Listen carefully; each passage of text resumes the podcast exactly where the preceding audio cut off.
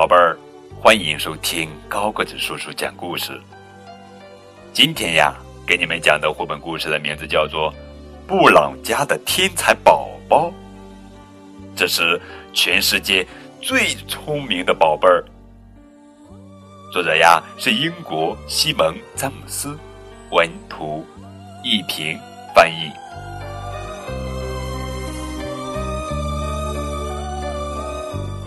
在怀着布朗宝贝儿的日子里，布朗太太可忙了。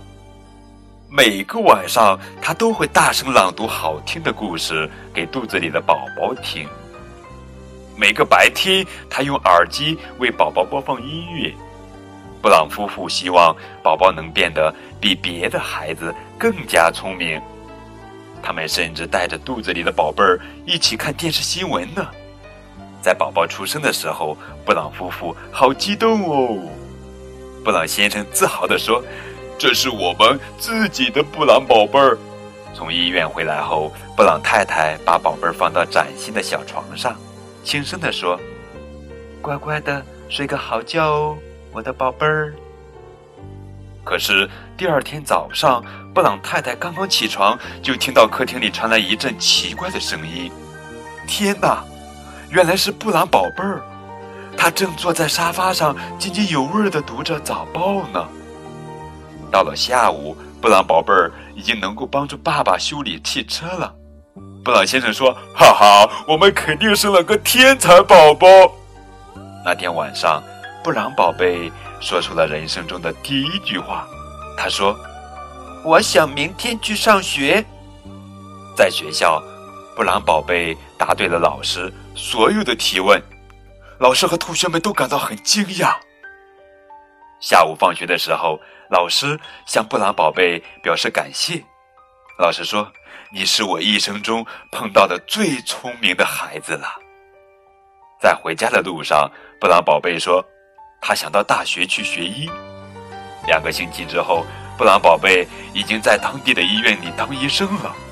医生和病人都很喜欢他。很快，与众不同的布朗宝贝的故事就传开了，大家都想见一见他。一天晚上，几位太空科学家打来电话，他们想邀请布朗宝贝帮助他们去完成一项航天任务。第二天，布朗夫妇带着他们的宝贝来到了航天中心。经过一周的艰苦训练。布朗宝贝挥手向爸爸妈妈告别，然后嗖的一声飞到太空去了。当布朗宝贝开始第一次太空行走的时候，全世界的人都屏住了呼吸。这时，从地球上传来控制中心发出的无线电问话：“在这个特殊时刻，布朗宝贝儿，你能说说你的感受吗？”布朗宝贝抬起头望了望辽阔的天空，那里有无数的星星在闪烁。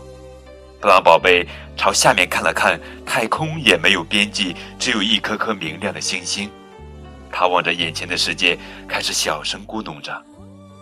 地面控制中心的工作人员说：“我们听不清楚啊。”布朗宝贝，你能重复一遍吗？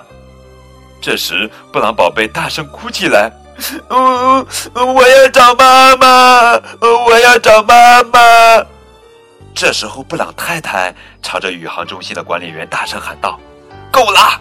现在就让我的宝贝返航回家吧！”然后，布朗宝贝以最快的速度飞回了家。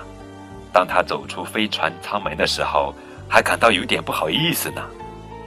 这时，布朗太太从成群的摄影师和摄像师之间冲了出来。布朗太太把布朗宝贝高高的举起来。哇，我们聪明的小宝贝，布朗先生说：“我们的小宝贝儿好勇敢哦。”布朗宝贝问：“我们可以回家了吗？”爸爸妈妈回家后，布朗太太给布朗宝贝洗了个热水澡，布朗宝贝感觉舒服多了。布朗先生挠他痒痒，他咯咯的笑了起来，嘿嘿。布朗太太呢，哼起摇篮曲。哄着布朗宝贝睡着了，然后把它轻轻放在那张崭新的小床上。让孩子回家对布朗夫妇来说真是太好了。布朗太太说：“这是我们自己的布朗宝贝。”从那天开始，布朗宝贝大部分时间都待在家里，做小孩子爱做的事情。不过，只要到了周末，他仍然喜欢到医院去帮帮忙。